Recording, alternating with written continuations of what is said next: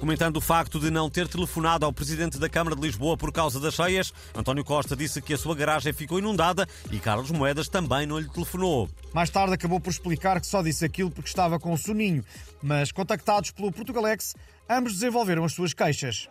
Vamos lá ver, Moedas também não me ligou quando eu escorreguei e caí num passeio em Lisboa. E o Costa também não me nos meus anos, nem quando inaugurei a fábrica de unicórnios. Vamos lá ver, Moedas nunca me ligou a desejar bom Natal, nem boa Páscoa. E o Primeiro-Ministro não me ligou quando eu fiz a primeira comunhão, nem a mim, nem a Ursa Teresa.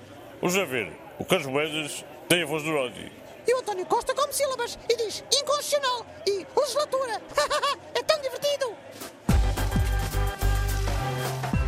Na semana passada, as televisões fizeram questão de mostrar os efeitos das cheias em cada centímetro quadrado do território nacional. Mas parece que se esqueceram de uma localidade cuja população está justamente indignada. É que nem o jornalista mandaram aqui para a Vila Nova da Cabra Coxa. Nem o estagiário sequer. E porquê? Somos menos que os outros. Eu vi assim a mostrar todas as terras deste país. Todas, menos a nossa. Eu também tive a garagem inundada. E eu estive uma semana sem conseguir secar a roupa no estandar, mas ninguém quis saber. E eu apanhei uma molha, até me constipei. É uma vergonha. Esquecem-se sempre da gente.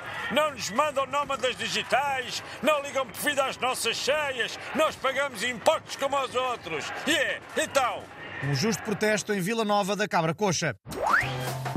Marcelo Rebelo de Sousa já nos habituou a ser sempre o primeiro a chegar a todo o lado, seja às cheias em Lisboa, seja um novo planeta descoberto pela NASA. Mas desta vez o presidente cedeu-se e já está em 2023. Sim, Marcelo foi o primeiro a chegar ao ano novo e já está à espera da comunicação social. Bom, realmente eu ia passar perto de 2023 e resolvi dar aqui um saltinho. Bom, olha, posso dizer que está um ano jeitoso, sim senhor. A humanidade continua a debater-se com as questões essenciais como qual é o sentido da vida, existe vida inteligente noutros planetas ou a Rita Pereira tem ou não tem silicone no rabo. Posso também dizer que está fresco aqui em 2023, por isso, quando vierem, tragam os casacos. Bom,